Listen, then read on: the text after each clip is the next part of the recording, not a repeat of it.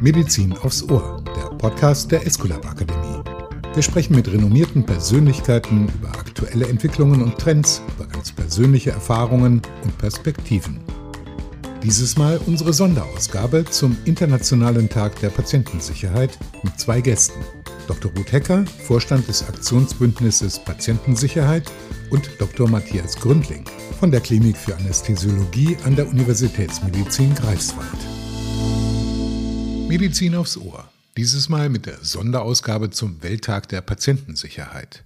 Zwölf solche Aktionstage im Jahr gibt es von der Weltgesundheitsorganisation. Einer davon ist der Welttag der Patientensicherheit, in diesem Jahr der 17. September.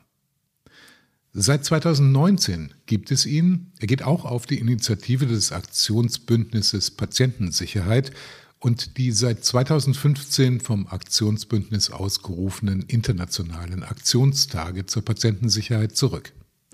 Motto 2021 Act Now for Safe and Respectful Childbirth. Also mach dich stark für Patientensicherheit, sicher vom ersten Atemzug an. Wir wollen Medizin aufs Ohr hauptsächlich einem weiteren Thema der Patientensicherheit widmen, der Sepsis aber natürlich auch ein paar Worte verlieren über das diesjährige Motto. Willkommen, Dr. Ruth Hecker und Dr. Matthias Gründling. Frau Dr. Hecker, Patientensicherheit wurde in Deutschland lange eher klein geschrieben. Ändert sich das endlich, auch mit einem solchen Welttag der Patientensicherheit, selbst wenn es in der Wahrnehmung der Menschen sehr viele solche Tage mit einem Motto gibt? Ja, guten Morgen, Herr Heuchler. Ja, ähm, ich glaube schon, dass sich ähm, ein bisschen was ändert. Die Frage ist natürlich, welche Zielgruppe wir ansprechen. Und es ist tatsächlich so, wir haben in den vergangenen Jahren häufig Aktionstage auch für Patientinnen ähm, zum Thema Patientensicherheit gemacht, die von der Gruppe der Patientinnen eben noch nicht so gut angenommen werden äh, konnte. Warum ist uns eigentlich nicht klar? Wir adressieren den Welttag der Patientensicherheit ja vor allen Dingen auch an die politische Ebene. Und ich glaube, dass die Aufmerksamkeit mit einem Welttag nochmal steigt. Und wir haben auch in diesem Jahr wieder viel, viel mehr Aktionen angemeldet auf unserer Webseite zum Welttag der Patientensicherheit. Äh, viel mehr als im letzten Jahr, als alle unter der Corona-Starre ähm, waren in der zweiten Welle. So dass ich sagen muss, ja, ähm, die Aufmerksamkeit auf das Thema Patientensicherheit in der politischen Ebene wird ähm, deutlich besser. Das stimmt schon. Das heißt aber nicht, dass daraus wahnsinnig viele Aktionen erfolgen von der Politik. Deshalb haben wir ja auch gesagt, Patientensicherheit muss ein Entscheidungskriterium werden über das Patientenwohl und die Patientenorientierung über diese weichen Begriffe hinaus. Frau Hecker, bevor wir zum Thema Sepsis kommen, ganz kurz noch zum diesjährigen Motto. Was kann ich mir denn unter Respectful Childbirth oder sicher vom ersten Atemzug an vorstellen? Wo sind da die Defizite? Naja, wir wissen ja, dass wir ähm, in Deutschland ein gutes Gesundheitssystem haben. Nichtsdestotrotz haben wir Schwachstellen. Und eine Schwachstelle ist zum Beispiel die Berufsgruppe, die wir zur Geburt ähm, zwingend brauchen. Das sind die Hebammen. Wir unterstützen natürlich mit diesem Tag auch den Ruf nach mehr Hebammen. Und wenn ich nicht genug Personal habe und ich genug qualifiziertes Personal habe, kann ich auch keine Patientensicherheit herstellen. Und es kommt natürlich auch in Deutschland noch zu Todesfällen unter der Geburt oder zu schweren Schädigungen, die die Kinder nach einer Geburt haben. Ähm, also wir sind ja nicht fehlerfrei. Wir machen alle Fehler und wir müssen halt ähm, überlegen, woran liegt es, dass ähm, die Menschen Fehler machen auch in der Geburtshilfe und was können wir dagegen tun? Und das sind so die Fragen, die wir am Welttag der Patientensicherheit auch adressieren. Ganz großes Thema in Sachen Patientensicherheit, Sepsis, Herr Dr. Gründling. Alle sieben Minuten stirbt ein Mensch statistisch an Sepsis in Deutschland. Jede halbe Stunde stirbt ein Mensch vermeidbar an Sepsis. Das gilt weltweit als die Nummer eins unter den vermeidbaren Todesursachen. Wir reden von einer mindestens hohen fünfstelligen Opferzahl in unserem Land. Und das, obwohl die umgangssprachliche Blutvergiftung ja mit klaren Symptomen, sagen wir hohes Fieber, schnelle Atmung, Verwirrtheit kommt oft dazu, früh mit Antibiotika behandelt werden kann. Was läuft da insgesamt schief? Ja, ich glaube, das ist relativ komplex leider. Und ein wichtiger Punkt ist, dass die Sepsis im Gegenteil zu anderen Notfällen, also dem Herzinfarkt und dem Schlaganfall, schon etwas schwieriger zu erkennen ist. Das heißt, die Symptome, die Sie genannt haben, können auch ganz viele andere Krankheiten haben. Und deswegen ist die Diagnose einer Sepsis schwieriger als die eines Herzinfarktes zum Beispiel. Und die Lösung des Problems ist einfach, dass man die Sepsis mit auf dem Zettel hat, wenn es darum geht, die möglichen Diagnosen abzugleichen. Das ist sicherlich ein Grund, warum das ein Problem ist. Ein zweiter Grund ist, dass die Sepsis als klassischer Notfall noch nicht akzeptiert ist. Und das betrifft Mediziner wie Laien und Politiker gleichermaßen. Und dann ist die Sepsis, und das halte ich für einen ebenfalls wichtigen Punkt, ist die Sepsis also nicht durch ein Fachgebiet behandelt. Also der Herzinfarkt wird ja vom Kardiologen, der Schlaganfall vom Neurologen behandelt und die Sepsis kann also in allen Fachgebieten auftreten und entsprechend wird sie von allen behandelt und hat dadurch nicht diese fokussierten, diesen fokussierten Lobbyanteil. Das sind, glaube ich, die Gründe. Sie haben vor Jahren ein Projekt gestartet, das ja sinnigerweise nach Ihren jetzt Einführungserläuterungen angesiedelt ist beim Qualitätsmanagement und haben erstaunliche Ergebnisse, eine viel geringere Sterblichkeit. Was läuft in Greifswald anders? Was haben Sie implementiert? Ja, also als allererstes hat unser Vorstand äh, sich damit identifiziert und gesagt, ja, Sepsis äh, ist uns sehr wichtig, die Patientensicherheit in diesem Bereich ist uns sehr wichtig. Wir unterstützen so ein Qualitätsmanagementprojekt und das Klinikum hat eine sogenannte Sepsis-Schwester, äh, finanziert, die also dafür da ist, Weiterbildungsveranstaltungen zu organisieren und Qualitätsparameter zu erfassen. Und äh, damit haben wir also die Möglichkeit, alle unser Personal, und das sind Schwestern und Ärzte, gleichermaßen zu schulen im Erkennen der Sepsis, in der Diagnostik und in der schnellen Therapie. Und wir erfassen eben auch Qualitätsparameter, wie zum Beispiel, wie lange dauert es, bis das Antibiotikum gegeben wird von der Diagnosestellung an durch diese Maßnahmen haben wir eben letzten Endes, und das sind ja sehr einfache Maßnahmen eigentlich, solchen Vorteil in der Sterblichkeit erreicht. Und die, die Quintessenz ist eigentlich, ich sage immer, man braucht ein paar Verrückte, also Motivierte und ein bisschen Geld. Und dann kriegt man das auch hin. Das wäre ja eine spannende Frage, ob man äh, das nicht skalieren kann und von Greifswald in die ganze Republik exportieren kann. Denn, Frau Dr. Hecker, Selbststerblichkeit in Deutschland ist doppelt so hoch wie in England, in Australien oder USA. In einem Gesundheitssystem, das in mancher Hinsicht überlegen ist den genannten Ländern. Hapert es vor allem eigentlich an Aufklärung und Transparenz in diesem Feld? Ja, ganz genau. Also es hapert an der Aufklärung, deshalb haben wir die Initiative Deutschland erkennt Sepsis, nicht behandelt, sondern erkennt Sepsis ins Leben gerufen, um ähm, breite Bevölkerung aufzuklären. Denn über 50 Prozent, 60 Prozent der Fälle beginnen in der ähm, häuslichen Versorgung, also im Alltag und nicht in der Klinik. Das ähm, ist auch eine falsche Einschätzung dass man glaubt, Sepsis äh, beginnt in der Klinik. Nein, die meisten Fälle beginnen im täglichen Leben und deshalb müssen wir die breite Bevölkerung aufklären. Das Zweite ist das, was Herr Grundling angesprochen hat und den Greifswald umgesetzt hat. Das ist großartig, aber das bedeutet auch, dass man die ähm, Healthcare Professionals in den Kliniken aufklären muss. Man, mm, und dass sie natürlich auch ihr Verhalten ändern und ihre Prozesse ändern, dass sie das akzeptieren, dass das ein wichtiges Thema ist, dass die Prozesse ineinander greifen müssen und dass das natürlich auch in den Kliniken trainiert wird. Worauf muss man achten?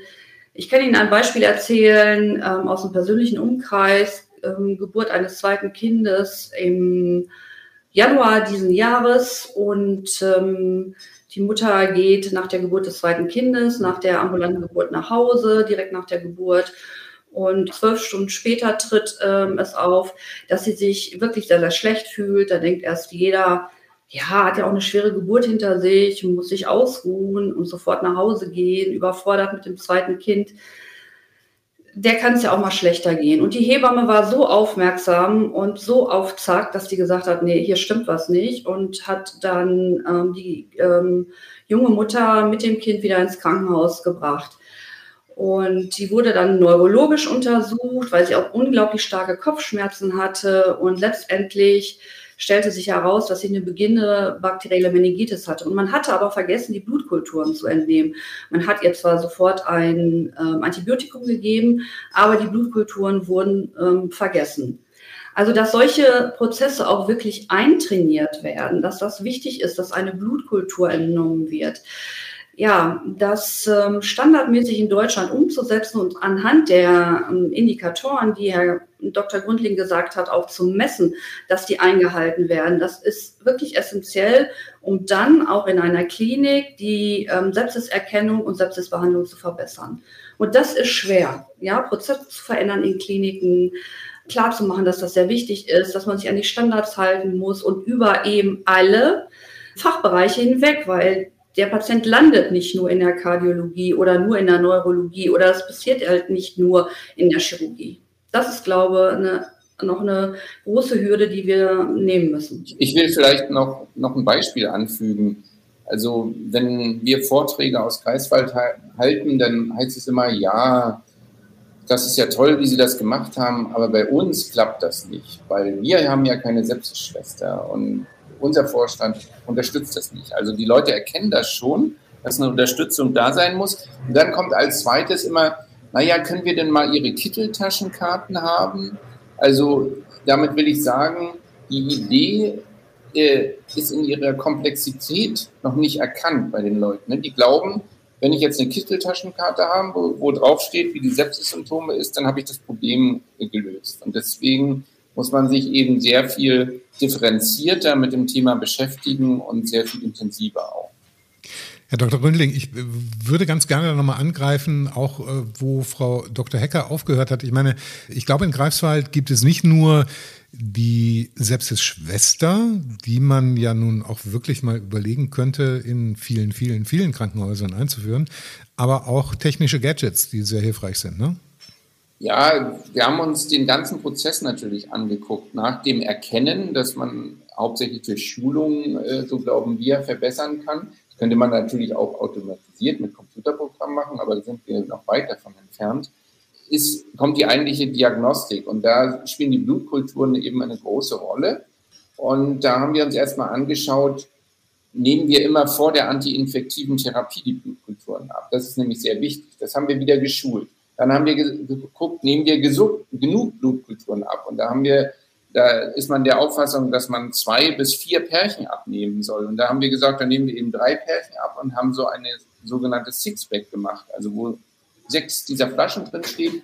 Und wir sagen, es gehört kriminelle Energie dazu, da welche auszusortieren. Also geht die Schwester immer mit all diesen Flaschen zum Patienten und nimmt immer genug Blutkulturen ab.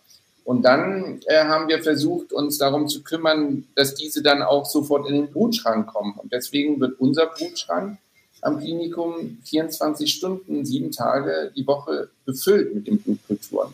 Andere Kliniken haben vor Ort gar keine Mikrobiologie. Da werden die erst hunderte Kilometer durch Deutschland gefahren. Und dann haben wir versucht, auch den Prozess der weiteren Bestimmung, die Analyse dieser Blutkulturen eben 24 Stunden, sieben Tage anzubieten. Das ist uns in, innerhalb einer Studie gelungen, aber in der Routine eben auch noch nicht. Jetzt durch die starke Belastung durch Covid ist das nochmal verschoben worden. Aber das ist das Ziel. Frau Dr. Hecker, wir haben vom Aktionsbündnis gehört, die Anstrengungen 2019, 2020 Schwerpunktthema. Was würden Sie sagen, wie weit sind Sie gekommen? Ich erinnere mich an Spots gönnen dem Tod eine Pause oder Herr Dr. Gründling, Sie haben das in die Hand genommen, Menschen Überlebende, die mit Spätfolgen zu tun und zu kämpfen haben, einmal in den Dialog zu holen. Sehr spannendes, empfehlenswertes YouTube-Video über weit über eine Stunde. Frau Dr. Hecker, ich denke mir als Bürger, als potenzieller Patient, naja, also ich wünsche mir, dass die Kliniken in Stuttgart, in Frankfurt, in Hamburg den gleichen Service bieten wie in Greifswald. Ja, genau, das wünscht man sich und deshalb machen wir ja auch die Öffentlichkeitsarbeit. Also andere Kampagnen in anderen Ländern haben äh, gezeigt, dass man durch diese Kampagnen durchaus was erreichen kann. Wir haben das ja auch ähm, im Bereich von Herzinfarkt, Schlaganfall, HIV, gab es große Kampagnen. Und was wir erreicht haben, ist immerhin, nachdem wir das ähm, fast alles aus Eigenmitteln mit unseren Partnern auch aus Eigenmitteln gestemmt haben, dass wir jetzt vom BMG eine Förderung bekommen haben, die hoffentlich auch in die nächste Legislaturperiode reicht. Sie müssen halt an verschiedenen Stellen ansetzen und das ist, glaube ich, auch in diesem Gespräch schon deutlich geworden erstmal muss man es erkennen und zwar in der breiten Öffentlichkeit. Und das wird vielleicht nicht allen Krankenkassen gefallen, was ich jetzt sage, aber lieber einmal zu viel in die Notaufnahme als einmal zu wenig. Wird vielleicht auch nicht allen Notaufnahmen gefallen. Aber anders geht's ja nicht. Und wir müssen ja mal das Ende dieser Geschichte betrachten. Und das Ende dieser Geschichte ist, wenn man die Sepsis nicht früh erkennt, wenn die Räder nicht ineinander greifen, dann diese Patienten schwerkrank auf den Intensivstationen, was wahnsinnige Kosten produziert. Sie sterben oder sie haben erhebliche Folgeschäden, die wahnsinnig viel kosten. Also ich verstehe auch immer nicht, weil wir ja so ökonomisch ausgerichtet sind, dass äh, da keiner zuckt. Und das Zweite ist, das ist natürlich persönliches Leid. Und wir wollen ja, ich meine, körperliche Unversehrtheit steht im Grundgesetz. Der Sepsis-Dialog hat es vorgemacht. Indikatoren sind da. Die Behandlung, natürlich kann man da noch forschen, äh, Immunmodulation und vielleicht gibt es auch noch neue Antibiotika. Aber letztendlich geht es doch darum, präventiv zu arbeiten. Und eigentlich sind alle Erkenntnisse da, wir müssen sie nur umsetzen. Und deshalb war es so klar, dass es eigentlich erst in erster Linie auch die Kampagne braucht. Und Herr Grundlig hat es ja gerade schon dargestellt. Das Schwierige in den Krankenhäusern ist die Verhaltensänderung, sich ähm, selbst ist auch klar zu entscheiden in einem Vorstand. Wir brauchen keinen neuen Herzkatheterplatz, sondern wir ähm, versuchen das zu organisieren, dass wir unsere ähm, Mitarbeiterinnen schulen und dass wir vor allen Dingen auch in 24-7 Mikromyologie investieren.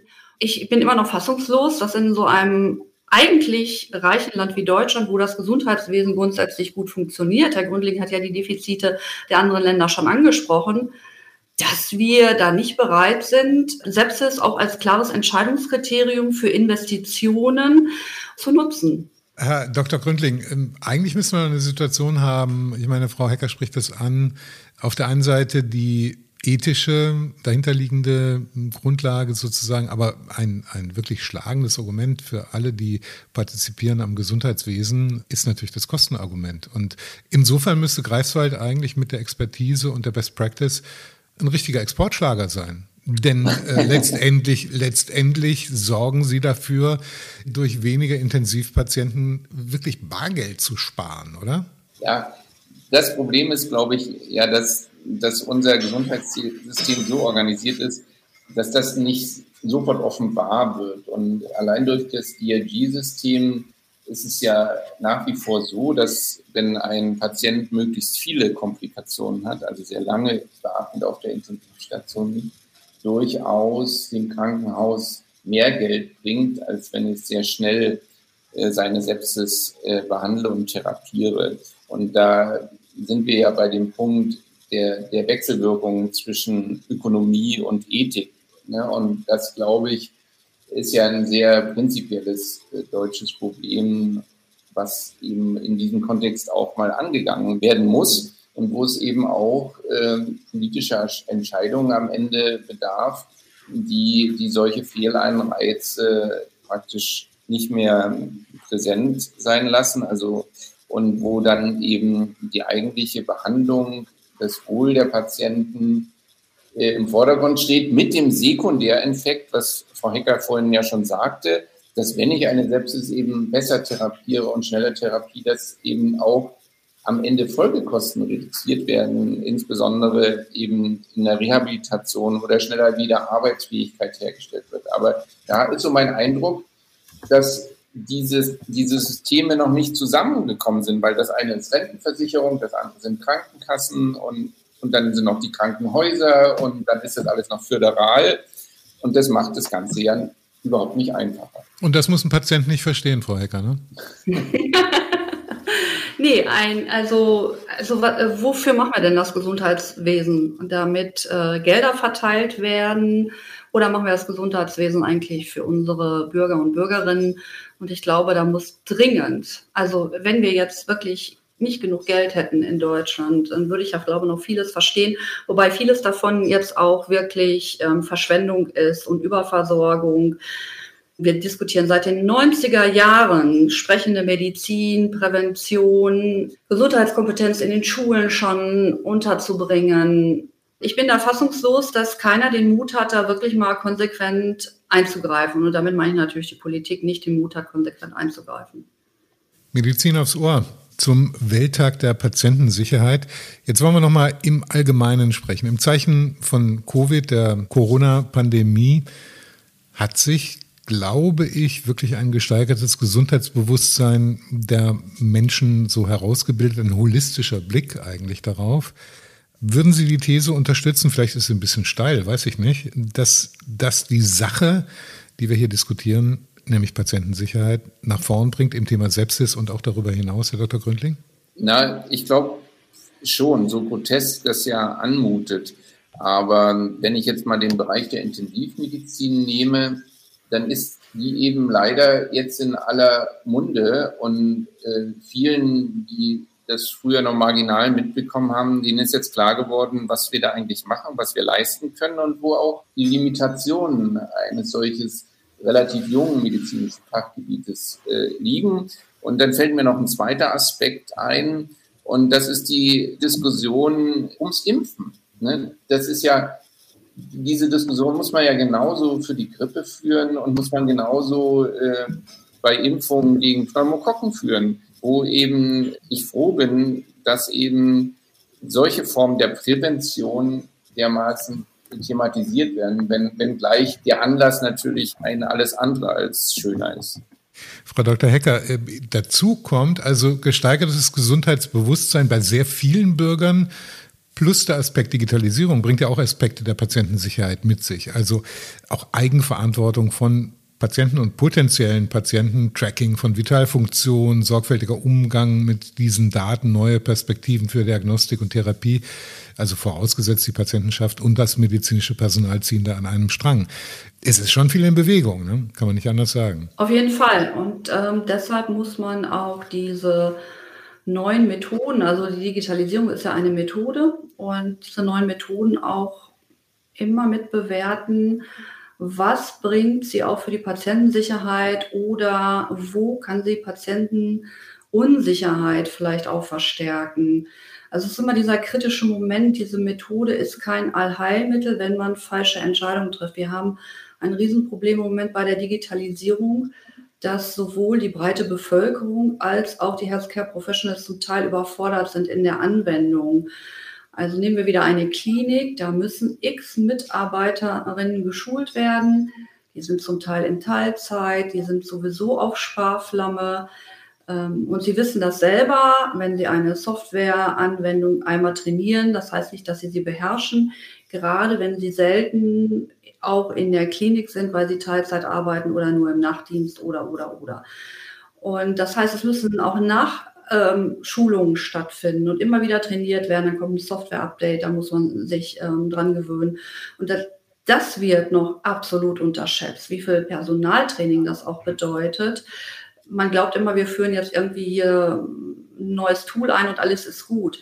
Davon ab, dass die ganzen digitalen Systeme zum Teil ja auch Alarmfunktionen mit sich bringen. Herr Grundling, Sie kennen das von den Intensivstationen dann eine gewisse Übersättigkeit und Ermüdung stattfindet, weil das eine System ähm, hat eine Alarmfunktion, die Medikamente matchen nicht. Das andere System hat eine Alarmfunktion, Vorsicht, der Patient wird Tachykard und so weiter und so fort, was dann vielleicht eher auch wieder zur Patientenunsicherheit führt. Und das müssen wir kritisch betrachten und das müssen wir auch bewerten im Rahmen von Szenarioanalysen. Und da haben glaube, sowohl die Kliniken als auch die Medizinprodukte, Softwarehersteller noch deutlich zu wenig Know-how zum Thema Implementierung und Risikoanalyse.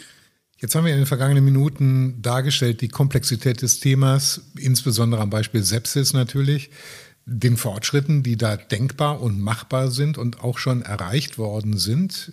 Viele gerettete Leben in Greifswald beispielsweise die Sprödigkeit sozusagen der politischen Systeme, die Interaktion mit den Bürgern, die nicht ganz banal und ganz einfach ist. Und darüber hinaus auch die ökonomische Betrachtung, dass wir eben eine indirektere Wertschöpfung haben, die in unserem System nicht so schnell sichtbar ist. Also man würde im Englischen wahrscheinlich sagen, an beide gerichtet jetzt Uphill Battle, eine steile Kurve, Patientensicherheit mehr nach vorn zu bringen. Wo werden wir denn stehen beim Internationalen Tag, beim Welttag der Patientensicherheit, sagen wir im Jahr 2030? Ist das da eine Selbstverständlichkeit, Frau Hecker? Ich hoffe, dass noch mehr Druck kommt. Patientensicherheit können wir nicht nur an der Basis umsetzen, sondern wir brauchen wirklich politischen Rahmen dazu. Und die Weltgesundheitsorganisation hat ja jetzt den ähm, Global Patient Safety Action Plan herausgegeben im Frühjahr des Jahres 2021. Der geht bis 2030. Schön, dass Sie diese Zeitspanne genannt haben. Da gibt es sieben wesentliche Items. Unter anderem geht es um Einbezug der Mitarbeiter, es geht um Einbezug der Bevölkerung, es geht auch um die Sicherheitskultur, es geht um vor allen Dingen die politische Verantwortung. Es geht zum Beispiel auch um Messen von Patientensicherheit. Es geht auch um das Lernen und die Schulung und Ausbildung zum Thema Patientensicherheit. Und äh, das sind übrigens alles Felder, auf denen wir im Aktionsbündnis Patientensicherheit zum Teil schon aktiv sind. Und wir freuen uns natürlich durch diesen Schub der WHO, dass sie sagt, liebe Mitgliedstaaten, ihr habt da einiges zu tun und eure Hausaufgaben zu machen. Und wir werden auch messen, äh, welche Mitgliedstaaten haben was und wie umgesetzt. Also ich könnte mir schon vorstellen, dass das nochmal auch ähm, das Interesse und vielleicht auch den Druck auf die deutsche Politik ähm, nochmal deutlich erhöht. Natürlich haben wir fast 90 Prozent gute Prozesse, gut ablaufende Prozesse mit einem guten Outcome. Nichtsdestotrotz liegt die Tücke im Detail und die führt häufig zu Patientenschäden auch. Herr Dr. Gründling, wir hören bei Frau Dr. Hecker latenten bis ausgesprochenen Optimismus bis 2030. Wie sieht es bei Ihnen aus? Ja, ich bin da auch sehr optimistisch, weil die, letzten Jahre haben so viel Fortschritt da gebracht. Vor zehn Jahren, da ist Patient, das Wort Patientensicherheit in der Klinik gar nicht angekommen. Da gab es natürlich Vordenker, aber und wenn wir jetzt weitere zehn Jahre weiter blicken, dann habe ich die große Hoffnung, dass es, dass es Normalität wird, dass, dass das in den Fokus viel mehr in den Fokus gerät. Und damit verbunden ist, ist, ist die Hoffnung oder auch der Ausblick, dass wir eben in diesem Kontext sehr viel verantwortungsvoller mit den Mitteln umgehen, die wir zur Verfügung haben, zu heilen, zu lindern und eben Patientensicherheit äh, damit zu garantieren. Das war die Sonderausgabe Medizin aufs Ohr zum Welttag der Patientensicherheit. Vielen Dank an dieser Stelle an Dr. Ruth Hecker und Dr. Matthias Gründling. Ja, gerne. Vielen Dank Ihnen. Gerne. Vielen Dank für die Möglichkeit. Das war eine Sonderausgabe Medizin aufs Ohr zum Internationalen Tag der Patientensicherheit mit Dr. Ruth Hecker, Vorstand des Aktionsbündnisses Patientensicherheit und Dr. Matthias Gründling, Klinik für Anästhesiologie an der Universitätsmedizin Greifswald und Initiator des Qualitätsmanagementprojektes Sepsis-Dialog. Freuen Sie sich auf neue spannende Themen bei Medizin aufs Ohr. Wir sprechen mit führenden Frauen in der Gesundheitsbranche über Smart Solutions für Krankenhaus und Praxis, über internationale Perspektiven der Medizin und vieles mehr. Gefällt Ihnen Medizin aufs Ohr? Haben Sie Anregungen? Wen sollten wir unbedingt zum Gespräch einladen? Wir freuen uns über Ihr Feedback. Schreiben Sie an podcast.esculap-akademie.de.